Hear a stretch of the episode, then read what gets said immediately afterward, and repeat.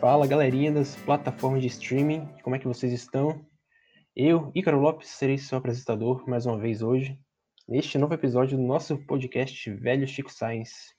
Estou aqui com a minha amiga Talita mais uma vez. Olá pessoal, sejam bem-vindos novamente para mais um episódio. Então hoje a gente está aqui para abordar um tema muito requisitado pela comunidade de biotecnologistas e também pessoas que apenas gostam de ciência e têm interesse em aprender mais, porque é uma área que realmente merece muito mais visibilidade e espaço para debates e esclarecimentos, que está muito presente hoje na sociedade. O tema de hoje vai ser biotecnologia de cosméticos, que é uma área que movimenta bilhões de reais na economia brasileira e é um assunto cada vez mais recorrente hoje em dia. Trouxemos para debater esse assunto tão importante uma convidada muito especial, e pode falar com muita propriedade sobre o assunto com a gente. Então aqui temos hoje a biotecnologista, mestranda e criadora de conteúdo digital, Camila Albuquerque. Olá, gente. É, sou Camila, eu sou bacharel em biotecnologia e atualmente estou fazendo mestrado também em biotecnologia, tudo lá pela Universidade Federal do Pará. É, desenvolvo cosméticos a partir de insumos amazônicos. Então, manteigas amazônicas, extratos amazônicos, eu trabalho com eles e desenvolvo uns cosmetiquinhos aí. Isso aí. E a presença de Camila hoje com a gente é duplamente importante, além de ser uma voz muito importante nessa área de cosméticos biotecnologia. Ela também representa no início a nossa expansão geográfica, digamos assim, que o foco do Velho Chico Science, como o próprio nome já diz, é divulgar e valorizar pesquisas e pesquisadores da região Nordeste com foco nas nossas necessidades particulares aqui da região. E também pretendemos, aos poucos, abraçar pesquisas e pesquisadores da região norte e de outras regiões que acabam sendo renegadas pela configuração estrutural da ciência brasileira. Então, importante termos hoje uma pesquisadora do Pará aqui com a gente e esperamos seja apenas a primeira de muitas que passem por aqui. Então vamos lá ao nosso tema principal do dia, é importante destacar que o biotecnologista pode atuar na indústria de cosméticos. Apesar disso, é uma das áreas menos divulgadas da biotecnologia, tanto na academia quanto na indústria, apesar de ser uma área que realmente pode abrigar os profissionais. E existem algumas indústrias atualmente que trabalham com cosméticos que utilizam testes em cultura de células e não testes em animais, por exemplo, mas uma aplicação aí da biotecnologia em fomentar esses possíveis substratos para testes que substituam testes em animais que todos nós desejamos que sejam deixados para trás muito em breve. E além disso, também utilizam enzimas ativadas, produtos da flora nacional e são diversas as tendências na área. E hoje a gente vai trazer um panorama geral do setor. Para isso, eu queria primeiramente começar com uma pergunta mais pessoal para Camila. Você que já é mestrando em biotecnologia, também já trilhou um, um bom caminho aí por, por, algum tempo na academia, mas queria saber quando surgiu a cientista Camila, quando você percebeu que queria seguir na ciência, queria fazer pesquisa, qual foi o start desse lado da sua vida? Bom, eu queria contar uma história super romântica de que eu vesti meu jaleco, entrei no laboratório, senti o cheiro da amônia e aí eu descobri que eu queria ser cientista. Mas na verdade, eu descobri que a ciência era o amor da minha vida nessa quarentena, quando eu passei só a produzir conteúdo digital e não fui mais para bancada, porque a gente estava, enfim, isolamento social. E aí eu descobri que muito provavelmente eu não vou conseguir viver sem trabalhar na bancada e aí eu descobri que aí foi aí que eu descobri que eu era uma cientista e que eu não ia conseguir não ser cientista. É interessante é bom a gente ter essas visões diferentes, porque não é um caminho linear, né? Tipo, você descobre que você quer ser cientista quando criança e isso vira sua paixão da vida. A gente, inclusive, tem altos e baixos nessa carreira, né? Às vezes mais baixos do que altos. Mas tudo bem, isso é conversa para outro episódio. Mas a gente queria saber, então, você escolheu fazer biotecnologia, né? Antes mesmo de, de decidir, assim, ser uma cientista, uma pesquisadora e fazer seus cosméticos.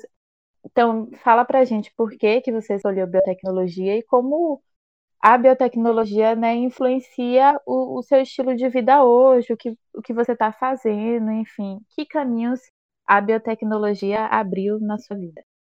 Entendi. Desde o meu ensino médio, eu nunca me contentei assim, ter que escolher uma profissão que fosse só. que eu fosse ver mais coisas de biologia ou então mais coisas de cálculo. Eu sempre queria uma mistura disso tudo.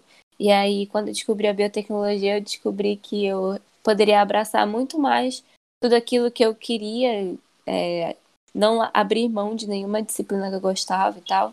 E aí eu comecei a, ali com essa intenção, né, de abraçar tanto a parte da biologia quanto a parte do cálculo. Só que quando eu entrei na universidade, eu me apaixonei pela química, né?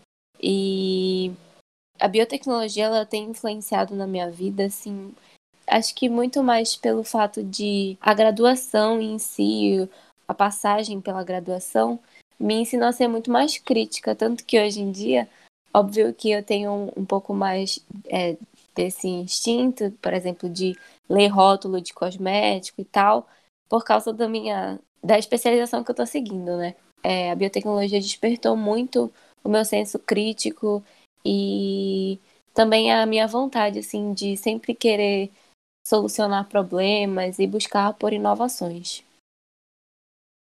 Muito bacana ouvir isso. Com certeza tem vários ouvintes que se identificam com essa sua, sua trajetória até o momento. E não deixa de ser um pouco inspirador, mas como a própria Thalita falou, é algo pessoal e sempre tem muitos caminhos, muitas voltas, altos e baixos que acontecem na nossa vida. Mas vamos agora entrar um pouco mais na área especificamente dos cosméticos, para você falar um pouco sobre a sua especialidade eu primeiro começar com uma pergunta mais básica para quem está ainda começando a, entender do que se trata. O que seria a biotecnologia na área dos cosméticos? Como a biotecnologia atua de fato na área dos cosméticos? Quais as áreas, quais os produtos que a gente pode ver um pouco dessa interseção entre as duas, biotecnologia e cosméticos? Bom, como vocês falaram lá no início, né, o uso de teste de cultura de células, enzimas ativadas em sabonetes como esfoliantes. E esse tipo assim, é, de produto que está saindo agora, probióticos, que tem muitos estudos de cosméticos que ajudam na microbiota da pele. Tudo isso, na verdade, é uma contribuição muito grande da biotecnologia nessa área dos cosméticos, mas ela pode ser muito maior, porque a gente, como biotecnologistas, pelo menos aqui no norte, é muito instigado a sempre é, buscar pela reutilização, pelo reuso de rejeitos e essas coisas. Então, às vezes a gente fica conjecturando aqui várias aplicações de vários diversos rejeitos que a gente tem aqui no norte, por exemplo, o caroço de açaí, e como eles podem ser utilizados na, na cosmetologia e na indústria de cosméticos em si. E a biotecnologia, eu gosto de dizer que ela seria a parte é, sustentável e elegante da, da indústria dos cosméticos.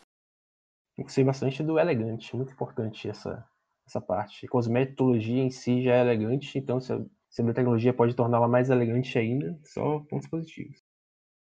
Sim, eu eu acho que a biotecnologia é, é isso mesmo, né? Você dá uma vida nova, um caminho novo para aquilo que estava, de certa forma, rejeitado, né? Então, eu acho que é uma boa forma de ver também, né, nossa, nossa área de, de estudo da biotecnologia. E aí, na verdade, você meio que já respondeu essa pergunta, né? Que é, era como a biotecnologia te preparou para atuar nesse mercado, na área que você está agora, né? Mas se você quiser falar um pouco mais sobre. A, a graduação em si, para o mercado, no caso, mercado de trabalho, a gente costuma ver, acho que não só na biotecnologia, mas em todas as graduações assim que existem, a gente costuma ver muito da base, a gente vê uma, a gente sai com uma base sólida, mas quando, a gente sempre tem que se especializar. Eu acredito que não é diferente assim. Hoje eu saí da da graduação é, me tornei bacharel e parti para a área acadêmica, eu acho que eu fui bem preparada para isso. Mas talvez se eu saísse para a indústria, eu precisaria de uns cursos a mais, de um aprofundamento a mais para a área que eu quisesse atuar na indústria. Porque, querendo ou não, na indústria também tem vários braços e tem várias coisas que, eu, que nós, como biotecnologistas, podemos atuar. Então, talvez uma especialização a mais seria muito interessante. Se você fosse atuar hoje na indústria de cosméticos especificamente, você consideraria que você estaria preparada por ter feito a graduação e agora o mestrado, seguindo mais especificamente para essa área? Hoje, se eu fosse sair hoje da área acadêmica e partir para a indústria, muito provavelmente eu gostaria de trabalhar na parte de pesquisa e desenvolvimento. Então, eu acho que eu estaria um pouco mais preparada do que quando eu saí da minha graduação. Porque no meu mestrado agora eu tenho me aprofundado mais nesse assunto que é a cosmetologia e desenvolvimento de cosméticos. Hoje eu sou mais madura, vamos dizer assim, para atuar na indústria do que eu era quando eu saí da graduação. Muito interessante essa sua colocação, né? E especializações, queira ou não, são sempre bem-vindas, né? É, hoje em dia o mercado está cada vez mais exigente. Então, sempre bom se especializar na sua área de interesse. Então, agora mudando um pouquinho de assunto, você pode falar um pouco mais sobre o seu projeto na ISO? Depois me disse se eu falei certo também. É, é, não, na verdade, é a ISO. A ISO nasceu assim no início do meu mestrado, para falar a verdade, mas só agora na quarentena que ela ficou mais ativa porque foi quando eu consegui arrumar um tempinho para me dedicar de verdade. Mas desde lá no início, quando eu comecei a ter acesso a diversas informações e também a diversos conteúdos é, científicos mesmo sobre a cosmetologia, eu já fiquei assim com muita vontade de falar, meu Deus, por que, que não tem ninguém falando sobre isso? Então, porque tem pouquíssimas pessoas e a gente não consegue encontrar muita coisa sobre isso. E aí eu juntei com o meu espírito comunicativo aí, que sempre quis ser uma blogueirinha mesmo. e aí eu comecei a falar um pouco sobre é, a ciência dos cosméticos e principalmente na desmistificação de vários ingredientes que muita gente diz aí que é tóxico, faz mal, e na verdade não é bem assim. Então, a minha intenção com a ISO Beauty Lab é mostrar para as pessoas que a gente, na verdade, precisa ter sempre buscar mais informações e informações de qualidade, informações verdadeiras, para não ficar caindo também nesse papinho que às vezes é muito mais marketing do que realmente preocupação com a tua saúde e tal. Interessante, inclusive, eu achei um trabalho bem importante. Deixa de ser, uma certa forma, uma divulgação científica, especificamente da área da cosmetologia, já que hoje tem milhares de pessoas falando sobre os médicos com uma abordagem apenas de entusiasta, não de quem conhece de fato da parte científica da produção. E acho que não ser uma divulgação científica, um serviço de utilidade pública para as pessoas conhecerem o que há por trás. Então acho que é bem importante e também é um nicho aí que estava dando sopa e você aproveitou muito bem.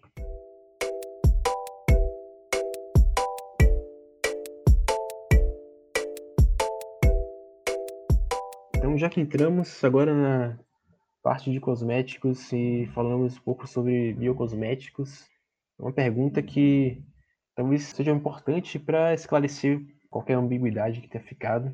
Queria que você falasse um pouco para as pessoas sobre a expressão biocosméticos, para contextualizar também, talvez não tenha ficado muito claro, e o que você acha de, em relação ao futuro, se o caminho da, da cosmetologia é que cada vez mais os cosméticos se tornem bio e se no futuro eles serão todos dessa natureza. Os biocosméticos eles são definidos como aqueles cosméticos que têm em sua formulação ou algum ativo que foi extraído até de maneira física ou química de plantas, vegetais é, e até micro-organismos mesmo. Então, por exemplo, o exemplo do esfoliante enzimático, desses é, cremes enzimáticos e cremes com prebióticos e probióticos, é um exemplo muito grande de um biocosmético, né? E eu acredito sim que no futuro os cosméticos eles serão muito mais bio do que sintéticos, tanto na vegetalização de fórmulas quanto na, na parte elegante, né, no, no dos ativos. Ele, acho que o caminho mesmo é a vegetalização das fórmulas e uso de ingredientes mais bio. Então, você acredita realmente que no futuro a gente terá muito mais biocosméticos do que cosméticos? Eu, eu posso chamar de sintéticos ou como é que seria a outra classificação? Se tem um cosmético que é bio, o outro seria o que exatamente? Mais ou menos essa a divisão, né? Existem os naturais, os orgânicos que até aqui no Brasil eles não estão muito bem definidos como eles devem ser. E também tem os sintéticos, né, que não são nem naturais e nem orgânicos. Mas quando a gente fala de bio mesmo, quando a gente parte para essa parte de enzimas e micro-organismos, é, já, já é classificado como biocosmético mesmo. Só para a gente ver se ficou claro para todo mundo.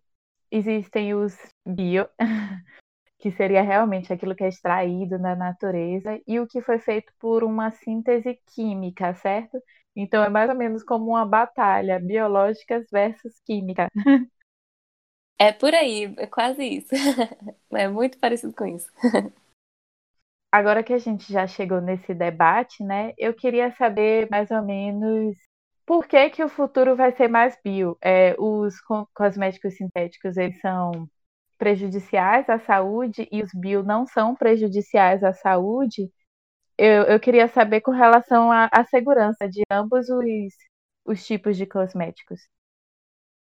Na verdade, não, nem um pouco. Os cosméticos sintéticos, eles, vamos dizer assim, sintéticos porque eles. Vamos usar o, o exemplo dos parabenos. Eles são muito criticados, eles são os vilões dos cosméticos, mas na verdade os parabenos eles foram encontrados pela primeira vez em plantas. Eles são as moléculas que são feitas para a defesa da planta. Então, quando esses cosméticos, quando ele foi primeiramente assim, vamos dizer, purificado, ele foi purificado de uma, de uma planta. E hoje em dia, para otimizar, para deixar mais eficiente e mais barato a produção desses parabenos, encontrou-se uma maneira de produzir eles de uma maneira sintética eles não são mais prejudiciais à saúde porque eles são produzidos de maneira sintética. Muito pelo contrário, eles são tão seguros quanto. A diferença é que o que é extraído da planta eu tenho pouquíssimo e quando eu sintetizo ele a partir da química eu tenho uma grande quantidade de maneira mais barata e de maneira mais eficiente. Então, às vezes, os cosméticos sintéticos eles só são sintéticos porque acharam uma maneira de baratear ele e poder distribuir de maneira mais eficiente. Mas existe também uma grande, uma grande preocupação em relação aos cosméticos naturais, porque existe uma onda muito grande de sustentabilidade, também o movimento vegano, que é, incentiva o consumidor a parar de consumir esses cosméticos sintéticos e começar a consumir esses cosméticos naturais, só que se eles são feitos de maneira segura, eles são extremamente caros. E aí, para tentar baratear, é, algumas pessoas fazem, não tem registro na Anvisa e tal. E esses cosméticos que não são registrados, eles podem ser extremamente perigosos. Porque aí a gente já não vai mais ter toda aquela é, segurança e também até na questão de ter os nossos direitos assegurados caso alguma coisa dê ruim é, no uso desses cosméticos que não são regulados. Regulamentados, desculpa. Ah, muito interessante essa sua fala. Você, inclusive, praticamente já respondeu a próxima pergunta, né? Que é pergunta vinda do Instagram, que era se os biocosméticos eh, feitos em casa, eles são seguros. Está tendo um crescimento desse mundo mais natural, mais bio, é algo que eu tô vendo muito assim nas redes sociais e tudo mais. E vejo muitas pessoas vendendo sabão que fez em casa, sabão de argila, é, máscara de argila, e queremos saber se eles são seguros ou não. Aí, se você quiser complementar, embora você já tenha começado a responder essa pergunta, seria interessante. É bem o que eu disse, assim, se esse cosmético ele é feito em casa, mas ele é registrado na Anvisa, ele é regulamentado direitinho, não tem problema, porque na teoria e muitas vezes na prática, eles são fiscalizados, né? Mas se ele não é regulamentado, eu digo para fugir, para não confiar, porque talvez a pessoa até tenha uma boa intenção e tenha uma boa prática de fabricação, mas enfim, às vezes ela o conservante que ela tem usado não é tão bom, ou então ali o, o ambiente dela não é tão estéreo como deveria ser, e aí acaba trazendo, enfim, diversos outros fatores que podem fazer com que, por exemplo, cresça um fungo naquele sabonete, ou então que aquela argila ainda tenha vários metais e tal. E eu sei que às vezes é muito mais caro e é até pouco é, atraente para o consumidor ter esses cosméticos naturais que são regulamentados, mas eu nunca aconselho ninguém a fazer receitinha caseira, é, mistu fazer misturinhas, não aconselho porque, por exemplo, se tu pega uma base, como a gente vê muita gente fazendo, principalmente com esses shampoo bomba de crescimento, não sei o que, que aí tu pega um shampoo que ele é um shampoo sintético, é um shampoo industrializado, sei lá, da Pantene, vamos, não tá patrocinando nós, mas quem sabe, né? E aí pega aquele shampoo e depois pega várias outras coisas e mistura dentro do shampoo. E aí aquilo a gente não tem noção de como pode desestabilizar aquela emulsão, ou então pode chegar até mesmo a diluir o sistema conservante. E aí todo o trabalho que o cara teve lá para desenvolver o shampoo foi por água abaixo, porque tu jogou um monte de coisa lá dentro. Então, é bom ter esse cuidado e fugir de receitinha caseira, fugir de produtos não regulamentados. Essa sempre é a minha opinião, é sempre o que eu digo para as pessoas. Essa sua fala foi muito esclarecedora. É... Vamos recapitular aqui. Então, quer dizer que eu posso não somente estar tirando o efeito fazendo uma receitinha caseira, como eu também posso estar tá trazendo algo tóxico para colocar na minha pele, no meu cabelo.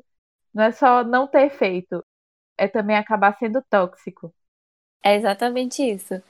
E é esse é o, o grande problema que muita gente não se atenta à falta de segurabilidade que pode trazer um cosmético modificado. Aproveitando a deixa para deixar claro que se alguma empresa aí de shampoo quiser patrocinar a só, é só mandar uma DM para ela. Se quiser patrocinar o podcast aqui também, só entrar em contato que estamos aceitando. E aproveitando também a fala de Camila, muito esclarecedora mesmo, que de fato a gente tem visto muito isso, até recapitulando um pouco o nosso episódio gravamos entrevista com o Luiz Fraser, que ele fala um pouco sobre como na indústria alimentícia, a gente está voltando ao passado, à parte artesanal, a produzir as coisas de maneira mais rústica em casa. É um movimento mais geral, amplo e também acaba, de certa forma, englobando o setor estético. A gente tem visto muita gente encorajando isso na internet, mas acho que é bem importante fazer esse adendo em relação à segurança, que é muito mais delicado você fazer um, um cosmético em casa do que fazer algum alimento fermentado, por exemplo. Então, é muito importante ter essa, esse controle de qualidade, é fundamental. Então, deixe com pessoas que realmente têm essa qualificação, que têm esse conhecimento para garantir que você não está colocando sua saúde em risco. Outro aspecto que eu acho muito importante dessa, desses biocosméticos, que Camila também citou muito bem, é que muitos desses que na verdade são sintéticos, que são de fato derivados de plantas, de coisas que são naturais, mas que devido ao seu processo ser industrializado, utilizando síntese química, você não utiliza mais a planta de fato, não é o extrato diretamente da planta, mas a origem da substância é uma planta. E uma questão bem interessante que a gente pode trazer aqui para nossa região, tanto o Nordeste quanto o Norte também, é que nós temos uma biodiversidade enorme na flora e que a gente tem muita coisa que ainda não foi explorada. e que está aí para ser ainda descoberto, para a gente entender como funciona, o que, quais são as propriedades, o que tem ali de positivo, que pode ser muito inovador ainda para essa área e também para muitas outras. E já aproveitando essa questão, é, queria que você aproveitasse e falasse um pouco para a gente sobre a sua linha de pesquisa no, no mestrado, que também tem um pouco a ver com isso, com a exploração dessa biodiversidade local que tem aí no Pará. Queria que você falasse um pouco para a gente, explicasse como é que está funcionando isso. Tá, eu não posso entrar tanto em detalhes porque o trabalho ele resulta numa patente, então a gente meio que tá tem uns segredinhos por aí, mas na verdade meu trabalho é desenvolvimento de uma máscara facial peel-off a partir de insumos amazônicos. A máscara facial peel-off é aquela, sabe aquela máscara preta do cravo que tu passa e passa um tempinho, ela seca e tu puxa e sai os cravinhos? No meu caso, a máscara, o ativo dela, ele é um ativo clareador e anti-aging. Então, é uma mistura de criação de um polímero com as coisinhas da Amazônia que a gente tem aqui. O extrato que eu uso é um extrato extremamente antioxidante. E eu uso também outras manteigas é, daqui da região, que é a manteiga de murumuru, que é muito conhecida, e a manteiga de bacuri, que elas têm propriedades hidratantes e propriedades umectantes e também vai agregar aí nesse no desenvolvimento desse cosmético, né? Muito bacana. Inclusive, fazemos questão de preservar totalmente a propriedade intelectual, então não precisa entrar muito em detalhes. Acho bem importante você trazer esses exemplos para os nossos ouvintes também conhecerem um pouco ainda do que pode ser explorado ainda nessa nossa biodiversidade de maneira totalmente sustentável, assim pretendemos, e trazendo até desenvolvimento social e econômico aqui para nossa região, tanto a região norte quanto na região nordeste, porque tem muita coisa que só é encontrada aqui no Brasil que pode ser utilizado aí em diversas áreas, inclusive na cosmetologia. Sei se por acaso você tem alguns outros exemplos que você queira trazer da biodiversidade amazônica que se você conhecer algum que você queira trazer também que seja relevante na, na área dos cosméticos, uma curiosidade assim, pode ficar à vontade também para falar. Existe o açaí, o açaí é o rei do norte aqui, do Pará, do, do Amapá, aqui da região norte. O extrato do açaí ele tem sido muito usado, não só como antioxidante em alimentos, mas também dentro dos cosméticos. E aí tem toda essa propriedade antioxidante, de capturar espécies reativas de oxigênio que vão trazer dano no DNA e muitas coisas assim. Então, açaí tem sido muito explorado, mas também o ingrediente que a gente sempre vê por aí é a manteiga de murumuru, que praticamente em todos os shampoos e todos os condicionadores ela já está ali presente. Um exemplo muito grande é um shampoo da Natura, o Ecos de murumuru, e também tem um, uma linha, na verdade, shampoo, condicionador e máscara da Love Beauty Planet, que é uma linha só de murumuru, que também é uma, uma frutinha daqui, do norte, então tem sido muito explorado. E é muito interessante isso, porque a maioria dessas empresas são empresas brasileiras, então não é o gringo que está pegando e levando para fora, é a gente que está consumindo o nosso próprio produto, o nosso próprio ecossistema. Isso é muito interessante também. Fato, muito interessante. Até esclarecimento, porque muita gente também consome esses produtos, acaba apesar de a gente ter, ter caminhando para cada vez mais esse esclarecimento em relação aos componentes que estão ali, mas tem gente que consome e não fica sabendo de onde vem aquele produto, e é bem interessante e até é, motivador de saber que isso está vindo aqui da nossa própria, nossas próprias riquezas. E o fato de ser explorado por empresas locais também tem uma importância muito grande para nós, na minha opinião, que acho que existe um pouco mais de responsabilidade quando você está é, explorando aquilo que pertence ao próprio país da empresa. Então, dá um pouco mais de tranquilidade quando a gente é, pensa em possíveis malefícios que poderiam vir disso, como biopirataria e danos ambientais. Isso acho que acaba reduzindo bastante também, quando é uma empresa nacional. E muito interessante você ter falado do açaí, eu acho que, pelo menos eu não conhecia essa propriedade do açaí, e realmente é um fruto muito mágico, diria assim, a gente então, consumir açaí com frutas, com granola, como a gente consome aqui pelo Brasil e como vocês aí talvez sintam, se sintam um pouco ofendidos por a gente consumir dessa maneira. Sei que vocês aí comem com camarão e outras coisas. E já é, é tão saboroso, então e ainda tem essas propriedades tão importantes para a cosmetologia. E realmente temos que louvar bastante o açaí. Exatamente.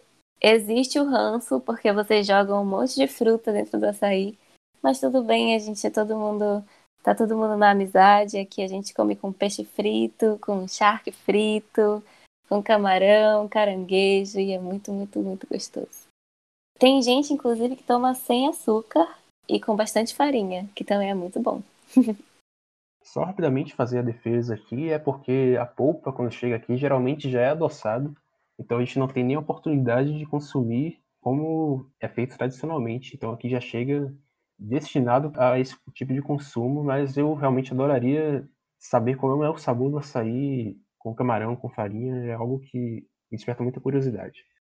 Eu, inclusive, acho que é uma experiência que todo brasileiro deveria ter, porque é bem bom. E é. Acho que já deve ser um patrimônio cultural aqui do Paraense comer açaí com farinha e charque. Fica então a pergunta agora: qual é o melhor uso do açaí? Se é nos pratos salgados é, como uma sobremesa doce ou se é na cosmetologia. Eu vou ser obrigada a dizer que é no prato com vários acompanhamentos salgados. Mas também ele é ótimo quando ele é colocado na cosmetologia e quando ele tem essas outras aplicações. É muito bom a gente dar essa variedade de uso, né, para as nossas riquezas, para o nosso ecossistema.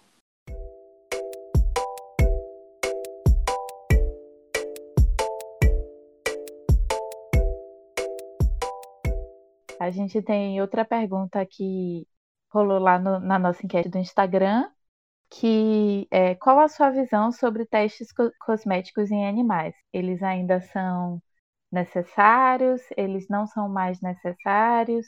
O que você acha sobre isso? Essa é bem polêmica, né? Muito polêmica, mas também é uma coisa que muita gente não sabe, mas o produto final, o cosmético em si, o produto final, ele não é testado em animal. O que é testado em animal hoje em dia são os ativos que vão dentro dos cosméticos. Então, é todo aquele teste de permeabilidade e tal do ativo, mas o cosmético em si, hoje em dia já não existe mais é, esses testes em animais. E eu acho que, inclusive, é um avanço muito grande, porque ninguém merece, né? Ficar é, machucando o coelhinho, nem machucar os cachorrinhos para, enfim, só para ver o, o, um, se um cosmético funciona ou não. A gente já, já dá para desenvolver tecnologias boas o suficiente para suprir, né? Para substituir, na verdade, os cachorrinhos e os coelhinhos. Você falou uma coisa muito interessante, né? Que os ativos, alguns ainda são testados, né? Então, quando a gente descobre, né, algum óleo essencial novo, algum extrato novo, a gente precisa saber se esse extrato, se esse óleo essencial ou qualquer né, produto bioativo extraído da natureza, se ele é tóxico ou não. E a gente tem como reduzir ao máximo o número de animais na pesquisa, e isso é muito bom, mas a gente não tem como reduzir ao zero. Eu, quando eu falo pesquisa, eu estou falando pesquisa em geral, né? Na pesquisa base, na descoberta desse produto natural, desse composto bioativo. Mas na hora realmente, né, dele se transformar em um cosmético, ele não vai precisar de mais pesquisas em animais, possivelmente, se for necessário, vai, vai utilizar, né, cultura de células, pele 3D. Então você tem realmente tecnologia o suficiente para não precisar para o produto final, mas para saber a toxicidade desse composto bioativo, muitas vezes você precisa utilizar, né? Quando você ainda não sabe. Mas a gente pode também futuramente gravar um episódio só sobre isso, porque é, as pesquisas no tema de, de reduzir o uso de animais na pesquisa são muito importantes. Mas esse marketing, ah, não faço testes em animais. Mas sim, porque você já sabe que isso não tem efeito tóxico. Então, eu acho que acaba sendo muito mais propaganda do que realmente algo que é benéfico. De certa forma, sim, porque, na verdade, se tu testa pelo menos um ingrediente do teu cosmético, tu não podes dizer que ele é um cosmético que não testem animais. E é por isso que muitas embalagens hoje em dia vêm com. Na verdade, muitas não, nem todas vêm com um selo que não testa em animal. Mas isso não quer dizer que o cosmético em si, o produto final, foi testado no animal. Talvez alguma coisa que esteja ali dentro foi testado em animal. E tem também alguns países que eles não deixam tu vender o produto no país se ele não for testado em animal. Infelizmente, ainda existem países que são extremamente rigorosos quanto a isso e não abrem mão do teste em animal. Mesmo que a empresa X não use, é, por exemplo, eu falei né, que eu já trabalhei com óleos essenciais e tudo mais. Aí, mas para outro contexto, só que de qualquer forma, meu contexto era a pesquisa base, entendeu? Se lá na minha pesquisa eu descobri que o óleo essencial X ele não tem efeito tóxico, aí viesse um cara do P&D da Natura e olhasse lá, poxa, esse óleo essencial, ele é cheiroso e não é tóxico. Que tal eu testar aqui na minha formulação de, de... entendeu? Ele não testou, mas eu testei em animal, entendeu? Algum dia alguém testou no animalzinho. Eu... Mas o que eu tô querendo dizer é que eu acho um pouco de desonestidade, entendeu? Foi isso que eu te falei, porque, por exemplo, assim, é, se esse ingrediente ele passou em algum momento por algum teste animal, ele é obrigado a dizer que ele testou em animal. Ele não pode dizer que ele não testou em animal se lá na frente já foi utilizado, entendeu? Talvez hoje em dia tenha alguns ingredientes, alguns ativos que não precisam ser testados em animal para ver a eficiência dele. Por exemplo, hum, vamos colocar aqui a vitamina C em jogo, que é um antioxidante, todo mundo sabe que é antioxidante. E a gente faz teste de antioxidante, existem vários testes, tem DPPH, tem vários testes que podem determinar a capacidade antioxidante de uma molécula. E nenhuma dessas envolve o teste em animal. Então, assim, se o cara chegar para ti e falar que na vitamina C não teve teste em animal, o cosmético dele não teve teste animal, é porque realmente não teve. Mas, por exemplo, se o teu óleo essencial ele precisou ser testado em animal para verificar a toxicidade dele, então ele vai precisar dizer isso na embalagem dele, que o cosmético, ele não vai poder negar que o cosmético dele foi testado em animal. Só para complementar também, acho que foi muito bem discutido o assunto, mas é importante pontuar que todos esses testes que ainda ocorrem com animais, claro que o ideal é que não ocorram, mas até o momento ainda são necessários esses testes. Nas todos eles passam por rígidos protocolos de segurança e fiscalização para reduzir ao máximo possíveis danos que podem causar aos animais. Então é importante pontuar que tudo isso vem regulamentado e está longe de ser qualquer tipo de experimento de Joseph Mengele, mas, claro, todos queremos que esses testes, todos concordamos que esses testes devem ser é, diminuídos ao máximo, mas ainda não é possível e quando não for possível, esses testes são, são muito bem regulados e muito bem seguem protocolos muito rígidos para diminuir qualquer tipo de sofrimento que eles podem passar. Então, Camila, a gente recebeu uma pergunta, mais uma pergunta aqui do Instagram, essa aqui é bem específica, mas também é uma curiosidade que depois que eu li eu também fiquei me perguntando. Acho que talvez você possa esclarecer para a gente. Por que não posso passar protetor de corpo no rosto? Protetor solar, no caso. Existem protetores específicos para o rosto. É, é, bem aquele versículo da Bíblia, né? Tudo me é lícito, mas nem tudo me convém. assim, tu podes passar o teu protetor de corpo no rosto, a não ser que no rótulo esteja dizendo que não pode passar no rosto, mas fora isso tu podes. Agora, se vai funcionar no teu rosto do mesmo jeito que funciona na tua pele, é outra história. Porque eu, por exemplo, a minha pele do corpo, ela é extremamente seca, mas a pele do meu rosto é muito oleosa. Então, o protetor solar que eu passo no meu corpo, ele é hidratante, mas o protetor solar que eu passo no meu rosto, ele tem efeito mate. Então, vai muito assim do consumidor. Se ele não, não se importa de ficar com o rosto oleoso, então se o rosto dele é seco e o, o protetor dele de corpo funciona no rosto, não tem problema usar. Agora, o que não pode é não usar protetor solar. Tem que usar protetor solar todo dia e retocar com frequência. Eu tenho uma pergunta com relação a protetor solar. Primeiro, uma observação, né, que eu acho que para você saber qual é o protetor ideal para você, como é seu tipo de rosto e a diferença do seu tipo de rosto, né? Para o, o resto do, do, tipo de pele que você tem no corpo, é, é bom você procurar um dermatologista, né? É, ele é o, o, profissional que, que melhor vai poder te orientar que protetor você deve usar. Mas é, minha pergunta é: eu já ouvi falar que a gente precisa usar protetor solar até em casa. Você saberia explicar melhor essa questão de passar até em casa?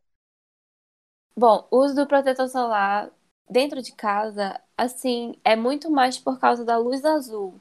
Mas também isso no meio da cosmetologia, da galera que tá mais antenada e que entende mesmo, é, ainda é um pouco obscuro, assim, porque a luz azul é a luz que sai dos eletrônicos que tem dentro da nossa casa. Então, se tu passa o dia na frente da tela do computador, tem uma radiaçãozinha ali que muito provavelmente vai ali é, dar o gatilho na tua enzima tirosinase, que vai produzir um monte de melanina e tu vai ficar com algumas manchinhas no rosto se tu não estiver usando protetor solar. Mas ao mesmo tempo, existem várias pesquisas que dizem que a quantidade de radiação da luz azul que sai dos eletrônicos é muito baixa comparada à quantidade que são usadas assim nos testes, né, nas pesquisas para é, ver essa, esse desbalanço que a luz azul causa nos nossos melanócitos. Mas assim, é questão assim do que tu acredita, né? Eu sempre passo protetor solar mesmo dentro de casa. É, até porque tem uns que eu comprei que eu não gostei, e aí eu tenho pena de jogar fora, eu uso tudo dentro de casa, que aí eu já também não vai fazer mal nenhum usar protetor solar. Inclusive, os filtros é, químicos que tem lá podem até te ajudar com o clareamento e com as espécies reativas de oxigênio que estão acumuladas ali é, na superfície da tua pele, então pode até ser mais benéfico do que maléfico. Não vai fazer mal usar protetor solar. Então você quer dizer que além da radiação UV que a gente está exposto, né, diariamente quando a gente sai de casa, a gente em casa pode estar exposto a outros tipos de, de luz que, que vem das nossas próprias lâmpadas. E isso pode ter um efeito ruim para a nossa pele, mas isso ainda não é um, um consenso na, na, na pesquisa e, e nos especialistas da área se vale a pena usar protetor solar em casa mesmo, não? Eu sigo uma, uma blogueira que também faz divulgação científica nessa área da cosmetologia, ela é lá da Austrália. Ela é uma pessoa que ela luta assim para desmistificar, é bem parecido com o que eu faço aqui é, com a Isol Beauty Lab, né? Ela tenta ao máximo desmistificar tudo que a, o marketing tenta é, te colocar como tóxico, ou então sujo, ou então que vai te fazer mal. E esse quesito da luz azul é uma coisa que ela sempre bate na tecla, que tipo, a quantidade de radiação que é utilizada no experimento não é a mesma que sai da tela do teu celular. Então isso talvez não, se, não seja um problema, a luz azul dentro da tua casa. Mas é um, ainda não é um consenso.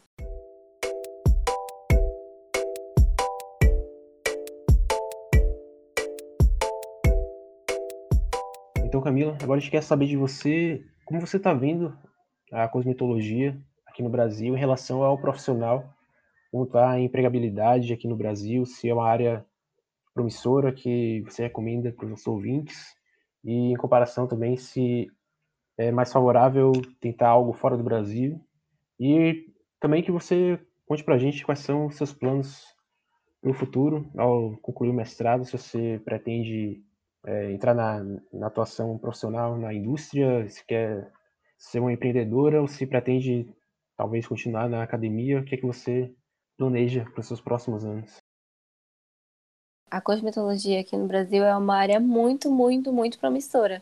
O Brasil é o quarto maior consumidor de cosméticos e isso envolve tanto os produtos de higiene quanto os produtos de maquiagem, produtos de skincare. Então, é um mercado que ele está a todo tempo sendo abastecido, então sempre vai estar precisando de um profissional e eu acho que aqui no Brasil é uma área extremamente promissora e lá fora também, principalmente se a gente levar esse nosso conhecimento que a gente já tem do natural, do, do ecossistema, da sustentabilidade, ainda fica mais atrativo lá fora, né? E meus planos para o futuro ainda tá bem certo porque muito eu quero muito continuar terminar esse ciclo acadêmico, terminar o doutorado mas eu também tenho muita vontade de entrar na indústria, de conhecer e saber como é o dia a dia na indústria. E também tenho muita vontade de empreender, mas acho que antes de empreender, eu terminaria o meu doutorado, eu passaria lá na indústria e talvez algum dia vocês vejam aí um aí só Beauty Company, será? Não sei. Vários cosméticos amazônicos produzidos por mim, quem sabe. é bem interessante e animador ver uma área assim em plena expansão, né? Na, dentro da biotecnologia, né? Estamos torcendo para os seus produtos, até porque, né? Você já vai ter patentes, várias patentes, então dá para é, ter uns produtos bem legais no futuro, né? Então vamos ficar aqui torcendo por você e então para finalizar, né? Eu acho que a gravação ficou bem legal.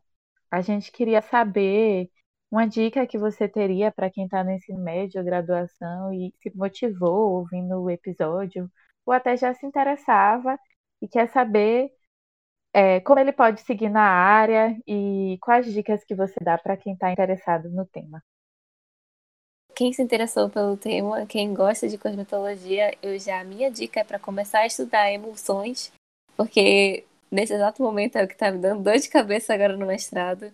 Mas também sempre estar tá de olho aí no rótulo e ficar antenado nas coisas que acontecem, né, nos diferentes tipos de ingredientes, porque, por exemplo, a vitamina C. A gente tem vários tipos de vitamina C que talvez umas sejam melhores que outras e tal. Então é uma boa ficar ligado nos, nos ingredientes e dar uma lida nos rótulos e estudar bastante sobre emulsões. Ótimo, Camila. Estamos chegando já ao final do nosso programa de hoje. Primeiramente, queria agradecer a Camila, em nome de toda a equipe do Velho Chico Science, pela disponibilidade e pelos esclarecimentos que foram tão produtivos hoje para a gente. E com certeza os ouvintes gostaram bastante e se interessaram para conhecer mais sobre a área da cosmetologia. E aproveitar para deixar aqui o espaço aberto para você também divulgar seus projetos, como o pessoal pode te seguir nas redes sociais para conhecer o AISO e ficar sempre por dentro da cosmetologia. Fique à vontade. Gente, se vocês quiserem me encontrar no Instagram, vocês podem digitar arroba que lá vai ter todos, todo o meu perfil, com todos os meus teminhas de divulgação científica e até resenhas também de alguns cosméticos que eu faço por lá, sempre dando uma atençãozinha a mais para os ingredientes e para os ativos que eles falam ali no rótulo. É isso, fico muito feliz, muito empolgada também de ter sido convidada para cá. É meu primeiro podcast, estou muito animada, muito feliz, muito honrada. Obrigada mesmo pela oportunidade. Então, agradeço de novo, Camila. É, quem mostrou seu Instagram para mim foi um colega nosso em comum, meu Carlos. E, aí eu comecei a, a acompanhar, né? Na época que eu ainda tinha Instagram. Aí eu achei bem interessante e minha irmã ela é química, então ela começou também a, a nessa quarentena se envolver bastante nessa área de cosméticos. E e aí surgiu essa ideia no grupo, e aí eu, eu pensei em te chamar, porque realmente o conteúdo que você faz é bem interessante. Então, parabéns pelo conteúdo e obrigada por aceitar o convite. E que venham mais biotecnologistas, empreendedores e entusiastas do Norte para falar com a gente aqui no podcast. É o primeiro podcast, mas provavelmente não será o único. Estou profetizando aqui. Quem sabe até aqui mesmo a gente pode conversar mais sobre outros assuntos em breve. E é isso aí. Agora nós vamos para o nosso quadro final tradicional aqui no nosso Velho Chico Science, que é o Choque de Ciência, o nosso quadro de dicas culturais. Toda semana a gente trazendo alguma dica cultural para os nossos ouvintes.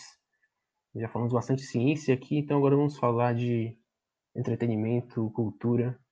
E Camila, se tiver alguma dica para deixar para galera, algum livro, algum filme, alguma música, algo aleatório que você quiser recomendar para o pessoal conhecer, fique à vontade. A minha dica para todo mundo é que se vocês quiserem ter uma pele perfeita, usem protetor solar. Vocês podem passar o que vocês quiserem na cara de vocês, mas não deixem de passar o protetor solar, que é ele que vai salvar a vida de vocês. Essa é a minha diquinha. muito importante a dica, só aproveitando a deixa para recomendar a todos os carecas que estão ouvindo que usem protetor solar na careca, isso é fundamental para quem está iniciando aí nessa, nesse mundo da calvície. Isso pode passar despercebido, mas é fundamental, senão vocês realmente vão se arrepender, garanto.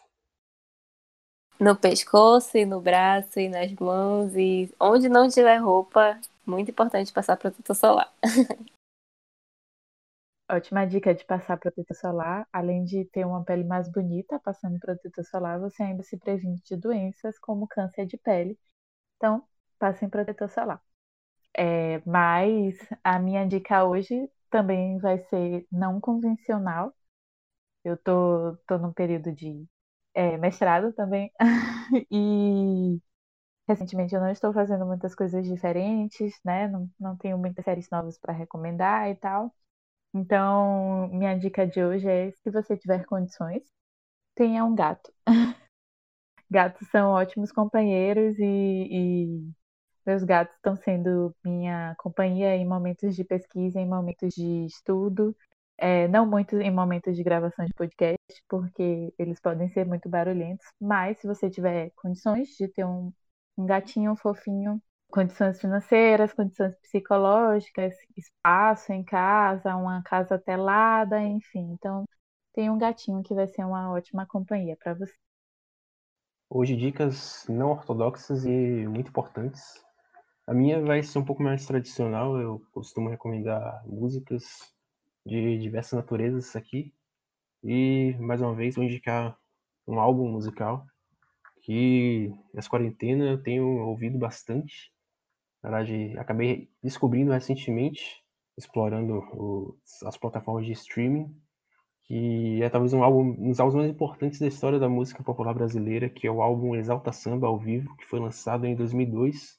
Então ainda estava na principal formação do Exalta Samba, com Pericles e Krigor nos vocais. E tem grandes clássicos da música que realmente é um álbum que você pode ouvir do início ao fim várias vezes sem enjoar, porque é simplesmente é perfeitamente produzido.